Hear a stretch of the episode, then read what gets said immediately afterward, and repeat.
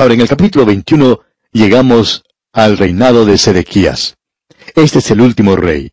Esto ocurre inmediatamente antes del cautiverio babilónico, y usted no va a encontrar un mensaje más duro que el que se presenta aquí, y este mensaje es presentado en los capítulos 21 y 22. Escuche lo que dicen los versículos 1 y 2 del capítulo 21 de Jeremías.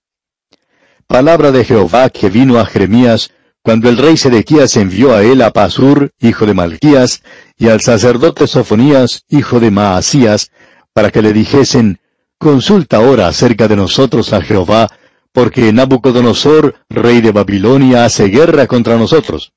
Quizá Jehová hará con nosotros según todas sus maravillas, y aquel se irá de sobre nosotros. Es interesante notar lo que hizo Sedequías. Cuando él estaba en un verdadero problema, ¿a quién se dirigió? Él fue al hombre que él bien sabía estaba dando la palabra de Dios y dejó de lado a Pasur y a sus amigos. Él no fue a la religión organizada.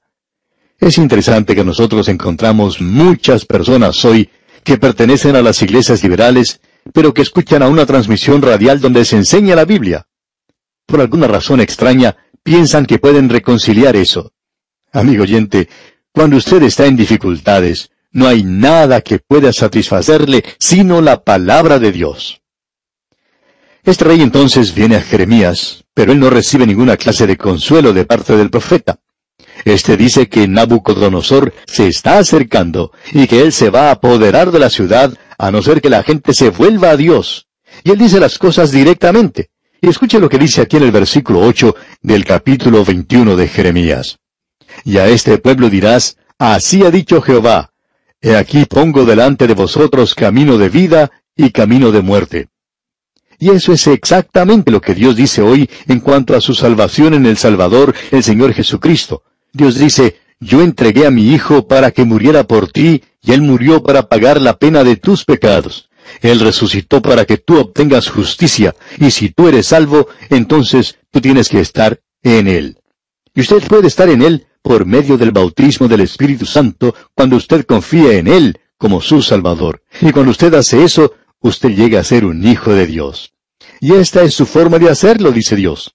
Y tú puedes aceptar o puedes rechazar esto, dejar eso. Dios está diciendo, yo te presento la vida y la muerte.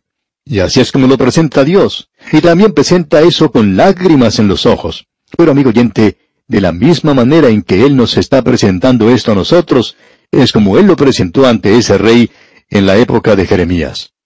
Este hombre Sedequías, el último de los reyes, no sigue a Dios.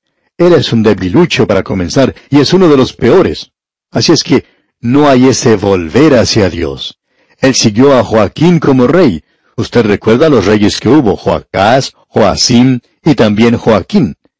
Y luego a todo ese grupo le siguió Sedequías.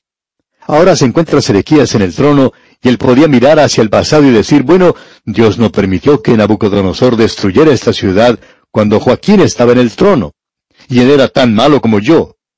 ¿Por qué va a pasar eso ahora?